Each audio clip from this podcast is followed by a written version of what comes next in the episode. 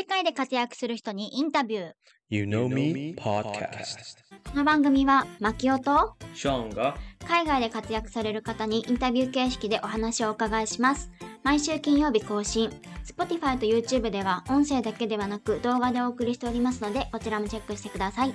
質問、リクエスト、コメントなどもお待ちしております。今回の湯飲みゲストは、デンナベコこと石田香織先生です。台湾で長年愛用されているデンナベという調理器具を多用し、台湾で料理に関する活動をされていらっしゃいます。デンナベを知っている人も知らない人も、ぜひ最後まで聞いてください。本日の茶柱。今日は朝起きてから朝市場に行ったんだよね。はい。で、あの、鶏肉が欲しいなと思って、で、いつも買う鶏肉屋さんがあるんだけど、なんか、ちょっと違うところもチャレンジしてみようと思って、別のお店の、あの、市場のね、鶏肉屋さんに行って、チキンレッグが欲しいです、みたいな感じで中国語で話してて、そしたら店主がいきなり、何の料理を作るんだい？っていう風に聞かれて、突然だったし何も考えてなかったから、あの適当にジーパイって言ってその台湾式フライドチキンみたいなのがあるんですけど、なんかじゃあそれを作るって、まあ考えてもなかったんですけど、適当にあの答えて、そしたらそのチキンをその料理にふさわしい形で切ってくれるっていうサービスだったんですしよ、ね。かも、あの、電話も話したし、うん隣の人も話してて、お会計もして会計もして、また3人の会計もして、で、チキンを、そうそうねそう。話しながら叩いてて、そう。スラスラ見見ずに。うん、トリプルタスクみたいな感じで、もう全部いろんなことをや、成功でやりながら、私のチキンをきれいにこう平らにしてくれて、骨取ってくれて、最後には袋に入れて、なんかきれいに空気も抜いて、あの、真空パック風にしてくれたりして、なんなんてすごいサービスなんだっていうふうに思って、そのおじさんにすごい驚いたんですよね。こういう、日本ないでしょ？ないと、まず朝市場がないもんね。でも、鳥屋、あの、あっていう、そうん、のお肉屋さんはあるか。で、そこ、そこまでやってないくれる。ないないと思う。もう切ってあるものでしょ？そもそも。うん、うん。わかんない。買ったことないから知らんけど。あじゃあ、ぜひ、もし誰かが買ったら、ちょっと教えてください。教えてほしいね。アメリカもこういうことはやってたんだよね。似て、似たようなことを。うんホーフーズで同じこと聞いたら、うん。20分もかけて、一人で。最初知らなかったからさ、本当ホールフーズのお兄さんに悪いことしたなって思うけどさ、なんかそういうのができるんだと、アメアメリカでもできるもんだと勝手に思って頼んじゃったんだよね。はいあの、骨抜いてくれますか？今思えばなんてなんか良くない？ただのバイトさんの多分16歳の少年かもね。そう、なんかホールフーズのあの、な対面で買えるお肉売り場で、チキンのあの骨取ってもらえますか？って言って、で、てっきり台湾から行ってるから、そんなのなんか20秒か30秒ぐらいでできるかなと思ったら、20分ぐらいかかって、はいはい。めちゃくちゃかけ、か、か、かけながら。うん、書きながら書、きながら。若い お兄ちゃんが取ってくれて、もうほんと感謝だけどね、ほんと当時は何も知らなさすぎて、うんただ遅い。はい、そんなこともありました。はい。で、今日、久々だ。台湾でセビチェが食べたくて、うん、サビーチェって？セビチェというのが、あの、レモン漬け、えーラテン系な料理なんですけど、何が入ってんの？あの、生魚とうん。レモン汁と塩、だいたいそれとタトマトといろんなものが入ってるんだけど、うん、ラテン系の刺身みたいなものですね。うん、で、台湾は多分聞いたことないんですよね。うん。ほとんど日本人も多分、あの、うん。海外住んでない方は多分聞いたことない料理なんですけど、うん、で、私はその、新鮮な魚を買いたいわけなんですよ。うん、で、刺身屋さんに行って、オーナーさんに魚が欲しいと聞いたら、で、オーナーさんは何料理するんですか？やっぱり聞かれるんだ。そう。で、私、あ、サビジェ行っても多分わかんないかなと思って、うん海外のあれが作りたいんですよ。あれ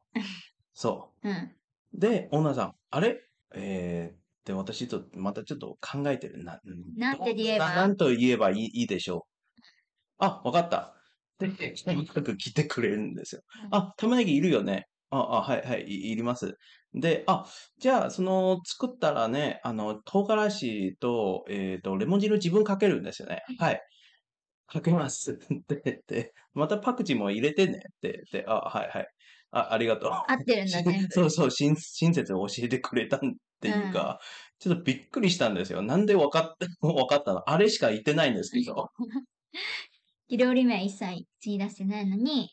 何かが作ってるか分かってくれたんだ。そあうんの呼吸だね。う。そう。びっくりしました。うん。はい。そして、この湯飲みポッドキャストでは、えーウェブサイト、インスタグラムなどもあります。インスタグラムのアカウントをお持ちの方、ぜひフォローお願いします。湯飲みポッドキャストは、オンライン英会話ナンバーワンのネイティブキャンプスポンサーでお送りしております。ネイティブキャンプは固定月額費用のみで、好きな時間帯、好きな回数、英語のレッスン受け放題。英語塾に行きたいけど、車の運転が苦手なアメリカ在住のそこのあなた。海外に移住したいけど何から勉強したらよいかわからないそこのあなたとにかく新しい趣味が欲しいそこのあなた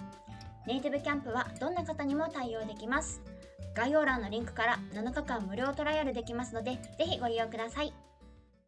本日の湯飲み本日のゲストはなべこさんですよろしくお願いしますよろしくお願いします。はいではまず簡単に自己紹介をお願いできますでしょうかはいえっ、と、電鍋変態電鍋ここと石田香織です。どうぞよろしくお願いします。えっと、私ですね、今、台湾に住んでおります。台湾に住んでおりまして、現在17年目になります。と、日本にいるときは、あ、日本人です。日本にいるときは、えっと、病院の栄養士をしてました。で、その時に調理師免許も取って、で、まあ、病院の栄養士ちょっと辞めた間に、えっとあれですね、レストランの厨房入ったりとかしてもうあのほぼずっと料理仕事をずっとしてきましたでまあ台湾に来たきっかけは台湾のジョー・ジェルンっていうご存知ですかね？彼を追っかけてきまして彼と中税国語調ですか？税調です税調です。はい。彼を追っかけてきてというか彼と中国語が喋りたくて語学留学したのがきっかけです。でその後学生で3ヶ月だけ？行ってその後はあの働くビザをいただいて日本料理屋さんに勤めましてでその後日本料理屋さんからちょっと転職しまして焼酎バーというかもう居酒屋ですね。そこに転職した後、えっと6年働いてその後まあそちらのお店をと会社ごと買い取りましてで飲食店経営を9年やったのか。9年やってましたお店自体は全部で15年16年やってたんですけど、えっと、うん。一昨年2000 2021年に、まあ、コロナで閉めまして、現在は、まあ、あのこのこれですね電鍋ちゃんを使ったお料理仕事、まあ、レッスンですね。電鍋の使い方レッスン台湾料理のレッスンとかあとあれですねケータリングなどいろいろなそんなお料理仕事を中心にさせていただいてます。あと最近 SNS 代行とかこんな感じでやらせていただいてます、台湾での料理に関する仕事はもう何でもっていう感じではい。やってらっしゃるんですね。もうもうお任せくださいと。今月から始めたのが駐在されてるかご家族の奥様に今夏休みで大変じゃないですかそのはい。毎日朝昼晩とご飯作ったり、それの、うん。えっとまあ、応援企画というか私が行って、あの何代わりに料理を ごめんなさい料理をあの作ったりとか一緒になんかこう料電鍋の料理をしながら、まあ、教えレッスンとはちょっと違うんですけど料理の基礎じゃないけどこうやってやると便利だよみたいなのを一緒に教えながらっていうサービスもちょっと始めたりしてます。だからもう本当に台湾と料理っていうことでは何でもやってる感じですかね。はい、で各いう私もですねアメリカに住んでいたんですけれどもアメリカからこう台湾に戻ってきてあちょっとあの何か趣味というか 何か探そうかなと思ってた時にたまたまインスタグラムであのなべこさんの料理教室を発見しましてそれで参加させて2回ほど参加させていねありがとうございます。ただきました。はい、で後でまたあの詳しく出てくると思うんですけどこの電鍋という調理器具についての料理レッスンを受けたんですけれどももうそこであ電鍋すごいじゃないかというところに気づかされまして。いやもともと知ってはいたんですけども、うん。改めてその深さにしあの気づかされたというかというのがありましてあのちょっと調べれば調べるほどこれはちょっと奥が深いぞということで、今続々とちょっとあのニューアイテムをこう通販で買い始めてるみたいなところなんですけれどもそんなのもありましてこのなべこさんの,、まあ、の後で出てくると思いますが YouTube チャンネルとかも拝見しつつもっとこれフォーカスされるべきなんじゃないかっていうのもあって今回ご登壇いただいております。今あのなべこさんの、うん。エプロンちょっと見せていただけますか？そうすごく可愛くてあのオレンジと緑の伝統的なカラーと、あとイヤリングもですか？そうですね。可愛い。これそう。手刺繍なんです友達が作ってくれて。これスーパーオラーって、はい。ご飯食べはいたっていう企画ですね、はい。では早速今お手元にあるその電鍋についてちょっとお尋ねしていきたいんですけれども、はい。えー私自身はね、まあ、台湾に住んでいたので電鍋は知ってはいますがちょっとこれを聞いていらっしゃる方やはり電鍋自体知らない方も多くいらっしゃると思いますのでまずそもそも電鍋って何でしょうか？はいすいませんちょっと今、ね、猫が。猫猫ちゃんがね。ごめんなさいねちょっと。はい。電鍋とはですねこちら。まあまあこんな字なんですが。はい。最最新柄というわけではないんですがどちらかというと珍しい色になるんですが、うん。台湾にあるダードンさん大きいに同じって書く家電メーカーさんと日本の東芝さんが60年以上前に共同開発してできた炊飯器になります。はい。これ炊飯器なんですよ。炊飯器なんですがちょっと説明させていただくとごめんなさい。しかも今朝も使ってたのでもうちょっと濡れてる 本当 使ってたのでちょっと使用感満載であれなんですがこちらこういう形になってましてもう本当なんかあれですよね。マッキュさんの世代だと分かんないと思うけど私の世代だとちっちゃい時の炊飯器に似てるんですよやっぱり形が。日本とのなんだろう日本の炊飯器あーなんかこんな感じだったみたいな感じであの構造的にはですねここ床床っていうか底と側面がスイッチを入れることで暖かくなるんですね。でここにまずお水を入れます。お水を入れて先ほどちょっとあれでしたこういう内鍋まあこれはあのダードンさんから出てるやつじゃないんですがこれに調理したいもの、まあ、炊飯器なんで、まあ、ご飯研いだご飯とお水を入れて、まあ、ここにもお水入れますよね。で蓋をして、はい、でここのさっき言ったスイッチオンすると先ほど言った下と側面が熱くなって中に入ったお水が蒸発してくるんですね。で蒸発してきて加熱するっていう蒸気加熱調理になります。蒸気が上がることによって側面とそ、えーごめん底と側面だけじゃなくて蒸気が上がることで上も加熱されるので360度加熱が可能な調理器具になってます。はい、なのでご飯を炊くなんかレスみたいになってるね。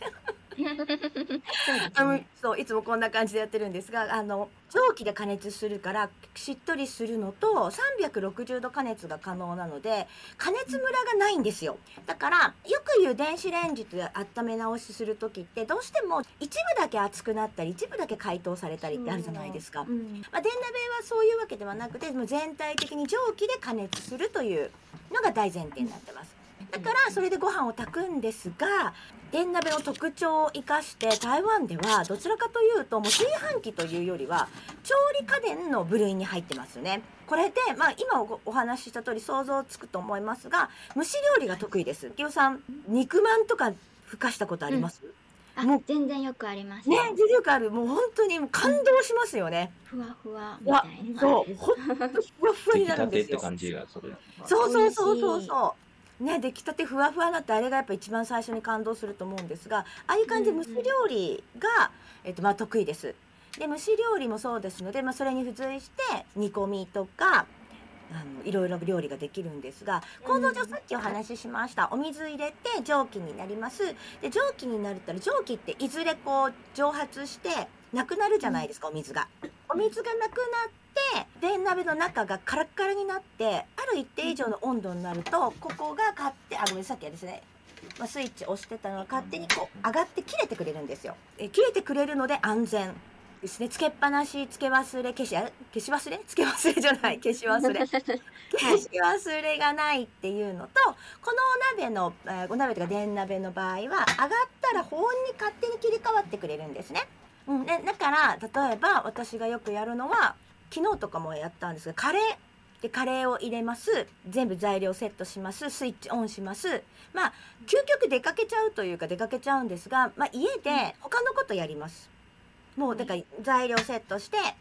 他のことをやって気がついたらもうできてるみたいな。でスイッチが上がって勝手に保温に切り替わってくれるので焦げることもほぼなくだからあの、沸騰した後にゆっくりとろ火になって煮込んでくれるみたいな感じですかね、うん想像してもらうと。なので、はい。カレーとか煮込み料理がほんとすごくよくうまくできるのとやっぱ一番の特徴は放っておけるっていうのがいいいいですよね。どうしても料理ってその台所に張り付いて張り付いてなきゃいけない言い方がですけど、うんどうしても危ないですからね。ね危ないじゃないですか、ガスとかもそうだし。でついてなきゃいけないしこの暑いあごめんなさい私いつもレッスンだとねクソ暑いって言っちゃうんです。クソついちゃうんですけど。ああ、ぜひどうぞ。うんいいですか？えちょっとお口が全然いいんです。ついてっちゃうん全然いいんですけど。お願いします。あじゃあじゃあ遠慮なく。じゃああのクソ暑い台湾でもう本当に料理したくなくなるじゃないですか。持ち帰りもねぱいできるからいいんですけど、やっぱりちょっと自分が食べたいものが食べれない飽きるっていうねどうしてもなってしまうんで自宅で作りたい作らざるを得ないのにあの暑いっていうところでハードルが上がるからでもね電鍋でやれば放置しておけるので汗だくでなんかもう料理作んなくていいっていうのはすごく便利だなって本当に思います。でこれ台湾人どのぐらい持ってるんでしたっけ？あもうそうそうそう。よくぞ聞いてくださいました。はい。あのですね台湾では一家に1.7台あるという計算ぐらい売れてるんですよ。すごいですよね。ねえ。なんかあの電鍋の会社の人みたいになってますけど全くはい。一元もいただいてないんでな あの鍋屋さんじゃないんですけど。なんか1.7台ある売れてるっていうことは、まあ、1台以上は皆さん持ってらっしゃるっていううんことになるんですよね単純に計算しても。で、えっとそう聞くと皆さんじゃあ2台お持ちの方がほとんどなの？みたいなで思われる方も多いと思うんですが、まあ、もちろんね私あのちょっとこれマウントごっことか自慢なんですけど私自宅に電鍋10台あるんですよ。10代 まあまあそれはちょっとまあ置いといて、まあ多分冗談なんですが、まあそういう方は結構稀で、まあ2台お持ちの方もいらっしゃれば、あとは街中でよく見ません？電鍋。本当に毎日のように見ますね。見ますよね。なんかこうはい。気をつけて見てるから余計だと、もう私の場合と思うんですけど、あそこにもあった、ここにもあったみたいな。なんかあの、うんおしゃれなデパートの地下、デパ地下のスイーツ屋さんとかに、ボーンって電鍋が鎮座してたりとか、台湾の屋台とか、はい。市場とか、もう本当になんだろうあとシャオチー屋さんっていうか本当にちょっとした食べ物屋さんにちょっと覗くとあるとか、本当至る所に置いてありますよ。置いてあるっていうか見かけますよね、自宅だけではなく台湾全体にも本当根付いてるというか、うん。なんかよく日本の炊飯器と比べられるんですが私それ以上に普及率というか、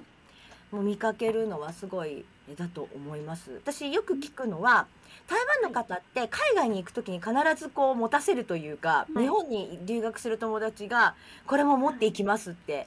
言ってるそうですし、ねうん、それぐらいなんか台湾の方にはね根付いてる調理器そう具ですね。私、大学時代も、うん。あの、あアメリカ育育ちなんですけど、うんうんうん。大学時代も、お母さんから新しい、そういう電鍋？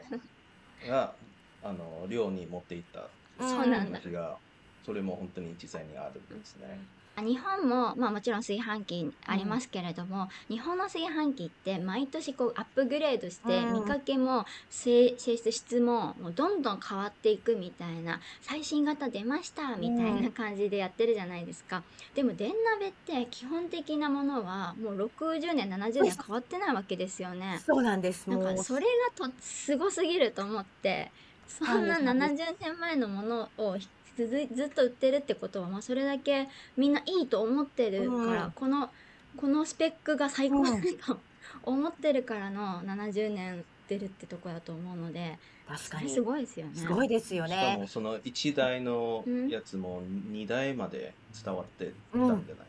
ああやっぱそうですよね。こさ先生も言ってたように壊れにくいっていうのもありますもんね。そう。えっともう本当に10年20年は当たり前でこの間、あの伺ったので35年使ってますっていう現役の電鍋ちゃんを拝見してびっくりしましたこれでしかもなんかその、まあ、その方は多分ね綺麗にというか大事に使ってらっしゃるのでそのちょっと使用感はあるけどもそこまでを感じさせない美魔女のような電鍋ちゃんみたいな私あの本当に電鍋変態っていうぐらい電鍋もマニアというかあれなので、昔の電鍋の写真とか昔の話を聞くの好きなんですよ。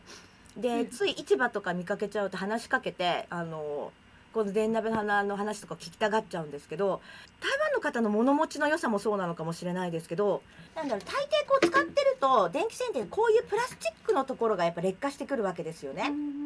いでここが割れたりとかするんですよ。そうするともうこういうところを交換して使うわけですよ。で私はい一番びっくりしたのがここのこう分かるからこの黒のポチッとしてるやつ、はいこれもプラスチックなので、ここが割れてても割れててこう鉄の棒がニョキッとこう出てるわけですよ。あ、その見たことある。はいはい。そうそう、うんそのまま使ってる現役ちゃんとかもう萌え萌えなわけですよ。あ、もう頑張ってきたねーみたいな。もう頑張って働いてきたねーとかっていう、なんかもうそうそう。いうとこは変態って言われるんですけど、はい。とは言いつつ、若干やっぱ仕様が変わってるんですよ。あの、一番わかりやすいのがこちら。まず比較的最近のやつなんですが、この中のね、ここれが、まあ、ステンレスなんですよね。この中のこれがね。なんですけど昔というかもう伝統柄は中がアルミだったりアルミでアルミからステンレスに変わったりとかあとなんだか蓋の仕様も昔はねなんかここに一応蒸気がちゃんと抜けれるように穴が開いてるんですけどこれがなかったりとか、あとなんかこの持ち手がちょっと変わったりここが変わったりとかいろいろなんかこう少しずついい風に改良したりなんかマイナーチェンジしたりみたいな感じでちょっとずつは変わってるんですがおっしゃる通り基本の中の構造は変わらない。だからね本当に単純らしくて軽いんですよ。軽いって言い方と語弊があるけどこれぐらいの大きさなんか私の顔が小さく見えるっていうねこのマジックに引っかかるぐらいのあれなんですが 台湾のシリンの奥にある科学博物館があるんですよ。はい。シリンの奥の方奥の方とシリンの駅からとかジェンタンの奥だからちょっとバスで10分ぐらい行くところにあるんですけど、前にそこに行った時にワンフロアがまあ料理のフロアというかお鍋がどうこうとか料理の実験ができたりとかっていうフロアがあってでそこ見てたらなんと各調理器具お鍋の断面図が要はあのステンレスのお鍋を半分に切ったやつが展示されてて鉄ですよとかアルミですよとかいろんな調理器具の輪切りになってるのが並んでた中にちゃんと電鍋も輪切りこれスポーンってスポーンって切ったやつが展示されててそれを見た時にめっちゃ感動して本当に単純なんだみたいな。なんかこうなんかその一部の機械でここのその内鍋と間には何も入ってない状態はいのが見見れてすごいびっくりしたんですけどうんこんな感じでで本当に割れてるね。そう断面図。でおお、こんな感じなんだ。いろんなところで料理させていただいてるんですねキッチンスタジオみたいなところもあれば企業さんの要は食品メーカーさんの調理場所みたいなところでデモンストレーションさせていただいたりとかあと大学の調理実習室とかあの、ね、幼稚園の調理実習室とかそういうところにいろいろ伺わせていただいたことあるんですけど必ず絶対って言ってほど電鍋置いてあるんですよ。そうやっぱそれだけね根付いてるんだなって本当に思います。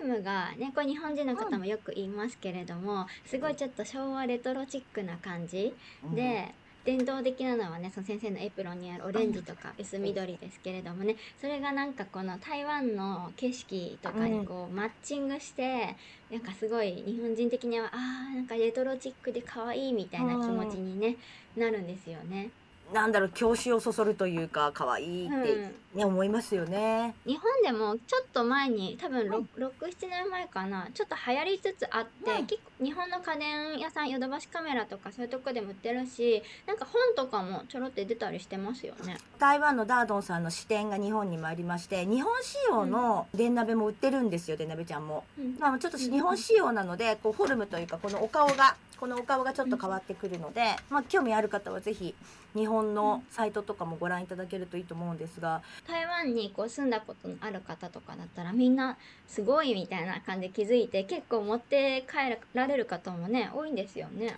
多いですね。私のレッスンはほぼ日本人のお客様とか日本人の方なので観光で来られた、ねカルダの前は観光で来られた方とか今だとそれで駐在で住んでらっしゃる方とかにレッスンしてるんですが、まあ、そういう方も皆さん台湾で買って帰られるので今んとこね不具合とかもないのであ日本でも使えるんだなと。私日本で台湾仕様のは使ったことないので、あ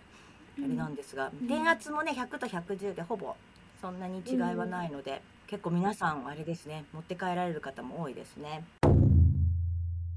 先生が電鍋の凄さに気づいたきっかけは何かあったのでしょうか？もともと電鍋アンチだったんですよ。電鍋なんかバカにしてて。なんかあの、そのレトロ可愛いが逆にダサい。今すごい眉間にしわれちゃったね。もう、すごいダサいみたいな。鍋でしょ？みたいな。もう今、今って思うと、ちょっと頭殴ってやりたいぐらいのあれなんですが。ほんと最初アンチから始まり67年なんですよね電鍋にはまったの。うんうん。17年いるのに、私のお友達駐在員の奥様の方が電鍋が欲しいと。で中国語の問題もあるから一緒に買うのを手伝ってほしいって言われてネットで一緒に探してた時にいろんな色があるんだとかへえサイズこんなあるんだみたいなので見ててあの友達が欲しいって言ったティファニーブルー一番人気みたいですけどねその色を見つけ買います。で友達のために買ったのになぜか自分の分もポチッとしてしまったみたいな。当たり前ですけどポチッとしたら自宅に届きますよね。ではいまあね、当たり前ですよね。と自分が頼んだんだから、はで頼んで届いたらもう開けて使い始めますよね。しょうがないからはい。来ちゃったしみたいな。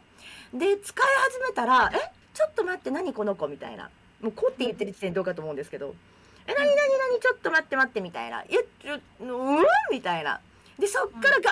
ーッと調べ始めいろいろそのともう56年7 7年ぐらい前は日本でもそのさっきおっしゃったみたいにちょっとい一瞬ブームになったぐらいだからまあ皆さんいろいろブログに載せてくださったりフェイスブックその時全盛期だからフェイスブックでそのグループがあったりとかしてでそこにお邪魔して見させていただいたら、えこんなこともできるのみたいな、うん。あんなこともできるのっていうのでやり始めたらドハマりしてましてそんなで今に至るっていう感じなんですよね。今はそのなんで電鍋変態って言わせていただいてるのかっていうと私電鍋を変態的に使ってるので電鍋変態って言っていただいたんですね。別にこれをはい。プレイで使ってるわけじゃないんですよ、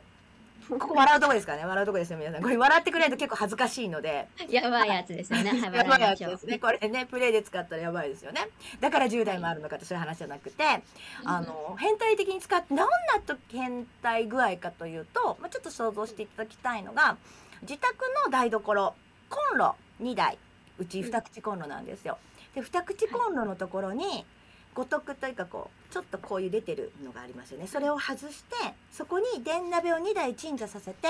ほぼ電鍋でしか料理してません。そのお湯を沸かすのも電鍋だしそれこそ焼きとか炒めとかも全部今電鍋でやってます。なので電鍋を変態的に使ってるので電鍋変態っていうふうに言わせていただいてるのがゆえんなんですね。だからうん。こんなにねあのアンチだったのがこんなにすごい変貌ぶりですね。本当ですよねもう、うん。恋愛ドラマみたいの出会いって感じじゃないですか？本当だ最初は嫌だと思ってたのになんかみたいなね。ちょっと気になってたけどあいつみたいなね。うわ昭和だわ、ズバリ、なべこさんのなんか得意料理はあるんでしょうか？得意料理と言いますとまあ電鍋を使ってあれですとあのもう本当に重ね調理が得意というか電鍋だからこそだと思ってるんですが、重ね調理と焼き調理ですね。はいこの2つ。であの重ね調理は何ぞやってとこういうはい。はい、こう取っ手がついてるんですよね。この取っ手のとこが引っかかるようになってちょっとこう重ねられる内鍋というのがあるんですよ。でこれ台湾すごいなと思うのが電鍋の会社さんが出してるのかなと思うと違うんですよ全く別の企業さんがこういうのを出してる商売されてるわけですよねで街中にこういう電鍋グッズが溢れてるんですよほら iPhone のなんかあの携帯のカバーが溢れてるとか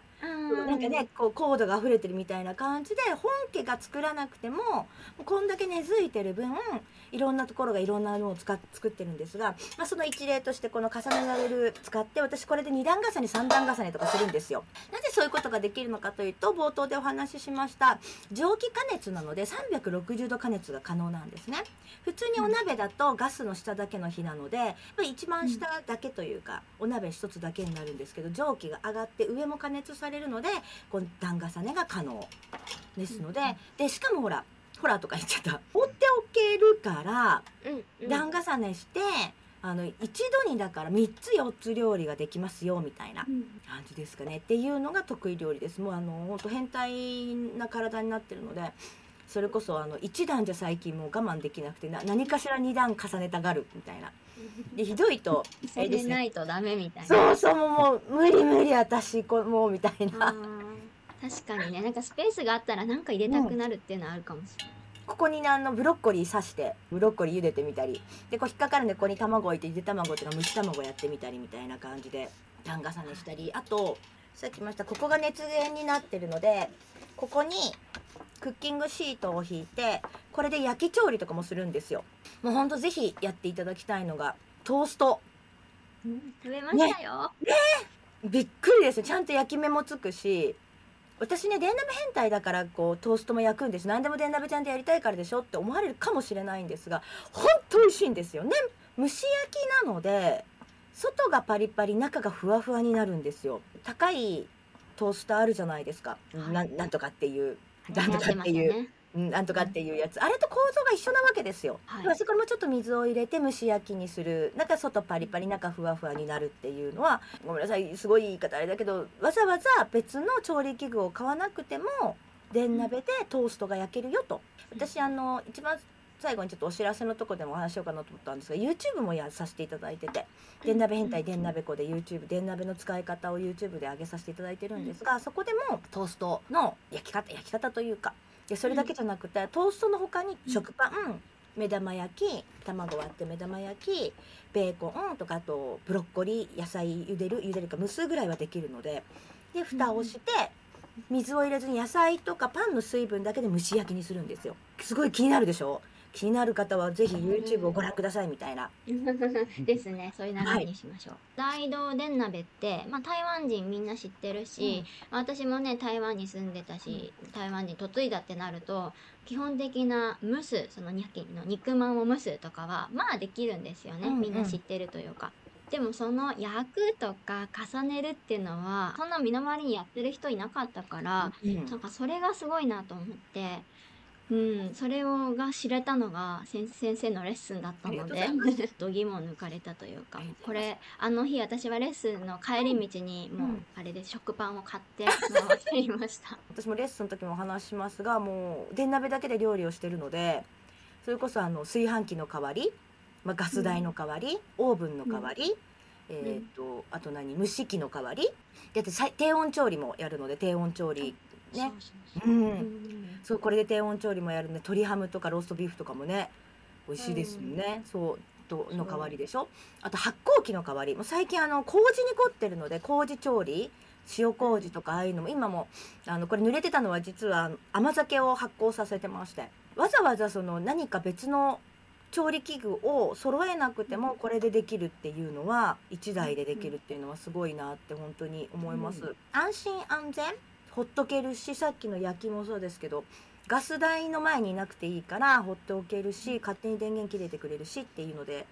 すごい安全安心だなって思います。よく圧力鍋とかもね、うんあの最近は流行ってますけれど電気圧力鍋とかありますけれども、やっぱりみんな圧力がこうかかってるのを見たりすると結構怖いとかってうんいますし実際に、まあ、メーカーにもよるんでしょうけれどもちょっとこうポンってなっちゃうみたいなね事故も見見なくはないので、なんかそういうのが全くねだいね電鍋効かないじゃないですかう。んそうですね。すごいですよね。ダードンさんの会社さんに伺ったら60年間電鍋が原因での事故とかは今までなかないそうなんですよ。コードからなんか、うんし接触が悪くて火が出たみたいなのはショートしちゃう。ショートしちゃってっていうのはあるらしいんですけどでもそれってまあ電鍋本体の問題ではないので、だそれではなかったないっていうふうに聞いてるのでそういう意味では安心安全ですよね。電鍋を知らない方や初心者の方にまずじゃあおすすめしたい料理とかはありますか？はい、もう先ほど言いましたトーストですね。あとゆで卵というか蒸し卵をやってほしい。うん、あのごめんこれも手前味噌であれなんですが YouTube にちょっと載せてますので詳しい 詳しいとこはそちらを見ていただきたいんですが、うんうん本当にお湯を沸かす時間よりも短い時間でゆで卵とか蒸し卵ができるのとやっぱり卵も茹でないと美味しいんだって気づきましたね。うんこう野菜を茹でないで蒸すと美味しいっていうのはなんとなくわかるし、ね、うんうん実体験で。ね栄養が逃げないって言われますもんね。あでも卵もそうなんだっていうのが今最近改めていつもこう蒸し卵をすると思うので、ぜひぜひもうほんと簡単なので電鍋の使い方としては、蒸すとか煮るの他にそれこその今言ったゆで卵ともうトーストをぜひ焼いてほしい。朝ごはん完璧みたいな。あのプロの私が作ってもプロじゃないっていう方は語弊がありますけどあの料理初心者の方が作っても全く同じものを入れたら全く同じものが出来上がるんですよ。うんうんうんうんやることはだってスイッチを押すだけだから。でその料理ってやっぱり火加減とか炒める時とかのタイミングとか、まあ、そこがプロなるゆえんだし、プロだから美味しくできる技だと思うんですけど、そんそういうのを一切いらなくてうん美味しくできるっていうのはすごいなと。誰が作っても全く同じものを入れたら全く同じ料理になるっていうのはすごいなと思います本当に。えー、なべこさんが今後やりたいこと目標などはありますか？はい。でですね。私あの電鍋をまあ日本に広めたいっていうのもあるんですけどマツコの知らない世界に出たいっていう。こうマツコあうちの主人も大好きな番組です ね、あれ面白いですよね。あそこでこう電鍋こうね、電鍋こう語りたいっていうのが。まあね、ありますね。電鍋の良さを日本に広めたいって勝手に電鍋大使と思ってて、なんでそんなこと思うのかっていうのが一つあってあの3年前になるのか、まあ、おばあちゃんが亡くなったんですよ。でそのおばあちゃんが亡くなったんです、もう93歳で亡くなったんですが、もうすごいうち、まあ、私も料理好きなんですが母もおばあちゃんも本当料理上手な家系で。もういつも料理してる姿をよく見てたのと本当に料理が上手だったんですが、まあ、年ね重ねるとどうしてもボケてしまったりとかちょっと体が自由に思うようにいかなくなってガスで料理をしてると危ないことって多いんじゃないですか。ね、やっぱ一番お年寄りのことで危険っていうかね料理慣れするのはでうちの母と2人で同居した時にいろいろ何回かうちのおばあちゃんがやってしまったみたいで、まあ、どうしても料理を取り上げら取り上げるっていうかやらないでっていうならざるを得なくなり、まあそうするとお互い不幸というか言い方あれですけど、うん。やっぱ自分が老いを認めなきゃいけない自分が食べたいものが食べれないそれを強要しなきゃいけない娘っていうのも不幸だなってすごい思ってたのと、私はあの自分も近い将来の行く末がそうなわけじゃないですす。今すすどうこうじゃないけども何十年後か何年何年後かはちょっとまだあれだけどね。何十年後かにそうなるわけですよ。でそうなった時に私はもう死ぬ間際まで自分が食べるものは自分でチョイスしたいし自分で作りたいっていうのは思ってるので、あ電鍋なら叶うんじゃないかなっていうか叶うよねっていう思いがあって、日本でも普及したいっていうのがちょっとあるんですよ。ごめんなさいね、ちょっと真面目な話しちゃった私、みたいな。照れちゃった私も。まあそれもあるのでやっぱ広めたいってのもあるし、まあ、マツコさんに単純にこう電鍋の良さを話したいっていうのもあるんですが、もう目指せ日本進出みたいなね鍋子日本進出って感じですね。えあれって日本テレビでしたっけ？何々テレビ。T- TBS だったけど、TBS うんうん。じゃあ D- TBS の人いないかな？これいないかな？ね。ぜひよろしくお願いしますみたいな。ね私もう一つ思ったのは、まあ日本もあの進出もいいんだけど今海外ってさいろんな発達してるじゃないですか。例えばあの第三の国とか、これだったら調理は時間もうね、ん。節約もできるしうん。多分出張してる方もね、キッチンがないかもしれないし、うん。これだったら本当に便利じゃないかと思いうんました。で調理器具を揃えなくてもこれ1個でできるっていうのはすごいいいですよね。私よくレッスンでも言うんですが私鍋屋じゃないので鍋売ってなんぼの人じゃないんですよ。鍋売って稼いではいないので。ただあの、はい。鍋を買っていただかないとその先にその作り方と使い方を伝道師だと勝手に思ってるのでだから本当皆さん買ってくださいみたいな。レッスンを通して多分もう何百台もねあ本当に売ってますよねきっと出ますね。しかもご親切ご丁寧にその後の買って終わりじゃなくその使い方をお伝えするイコール使い方が分かって使えるようになったら皆さんお話ししますよね他の方にね。だからそれで多分広がったりとかもしてるはずだろうと思うので、ぜひぜひいろんな案件お待ちしてます。みたいななんかさそんな話になってたあれですが。本出そうとしてます？本とか出したいんですよね。であとね、もちろん日本に進めるのもそうなんですけど先ほどちょっとお話出ましたが、台湾の方が意外に電鍋のその使い方ポテンシャルをわからない。蒸し料理とか蒸すご飯炊く煮るだけそれじゃないんだよっていうところを台湾の方にも伝えるのもいいのかな、いいのかなって伝えたいなって今ちょっと思っててうんうん。なんかそう台湾の方にその話をすると「え？みたいな「トースト焼けんの?」とかうんあのパンパンとかも私手ごねパンとかだったらで電鍋で焼いちゃったりするし台湾の方も和食食べたいと思うんですよ。でたうん食べに行くと高いし、まあ、日本に行って日本の料理とか美味しさも分かってねすごいありがたいことに浸透してきたと思うんだけどでもなかなか日本の家庭料理って食べれないじゃないですか。うんはい日本の、ね、家庭料理が電鍋だったらできるよみたいな感じでこう電鍋は台湾料理を作るだけのものではないので。うん。それこそ私タイ料理も作るし韓国料理もフランス料理も電鍋で作るので、だからいろんなそういう意味では使い方作り方レシピとかもえ本当にいっぱいあるのでぜひそれをお伝えしたいなっていうのは思います。でも確かにうちの義理の母にもこれレッスンを受けた後にこんなことできるの知ってた？みたいな感じで聞いてそしたらやっぱりなんか聞いたことはあるけど実際にはやったことないとかって言ってて、高豚うん。あるじゃないですか。でそういうのもあるんだよって話をしたら「あーじゃあ私のも買っといて」って言われて 今義理の母に頼まれてあの買おうとしてる通販で買おうとしてる。って のでやっぱり知らない人もね多いよね。多いと思う。多分、うん。あの炊飯器じゃない？ってっていうのが多いとは思う。最後にちょっとあの YouTube とかのねお話もちょこちょこ出てましたけれども、最後にまとめてはい宣伝をお願いします。はい、今日はあの聞いていただいてありがとうございます。あのうざいこのなんだろう電鍋愛を聞いていただいて本当に感謝感激でございます。皆さんねちょっとね少しでもまた興味をお周りの方は今牧雄さんからご紹介いただきました YouTube YouTube 電鍋子 YouTube やっております。あとインスタもやっておりますのでよかったらそちらを見ていただいてでレッスンちょっと気になるなって方は台湾だと対面でさせていただいてます。で観光に来られた方とかもねご連絡いただければあのプライベートレッスンとかもありますしあとあの本当に台湾から日本に本帰国された生徒さんも多いので動画レッスンとかオンラインレッスンとかしてほしいっていう要望がすごくあってもう何年もそうだねそうだねって言ってなかなかできなかったんですがもっと今年はオンラインレッスンもやろうと思ってますので詳細はもしよかったらねインスタ等とか見ていただけたらなと思います。このまんまこのまんまでこのまんまりょあのレッスンしたいと思いますのでちょっと興味のある方ははい。ぜひいやー本当に。最初初めてレッスン受けた受けた時これはあのスタンドアップコメディなんじゃないかと思ったぐらいに なんだこの圧が思いましたよ。このテンションで最後まで行くのかって。ちょっと思ってそうそうそう。YouTube の方も料理動画じゃなくて私の漫談動画って言ってるので料理するなんて入れるだけだからほぼ漫談動画って言ってますがよかったら。鍋子さんにとっては、電鍋とは？えでしょう、えー、もうなんかすごいありきたりなんですけどどうしよう。ノー電鍋ノーライフ？でもそうですね今のお話聞いてると、うん。ねえもう電鍋ない生活考えられないので。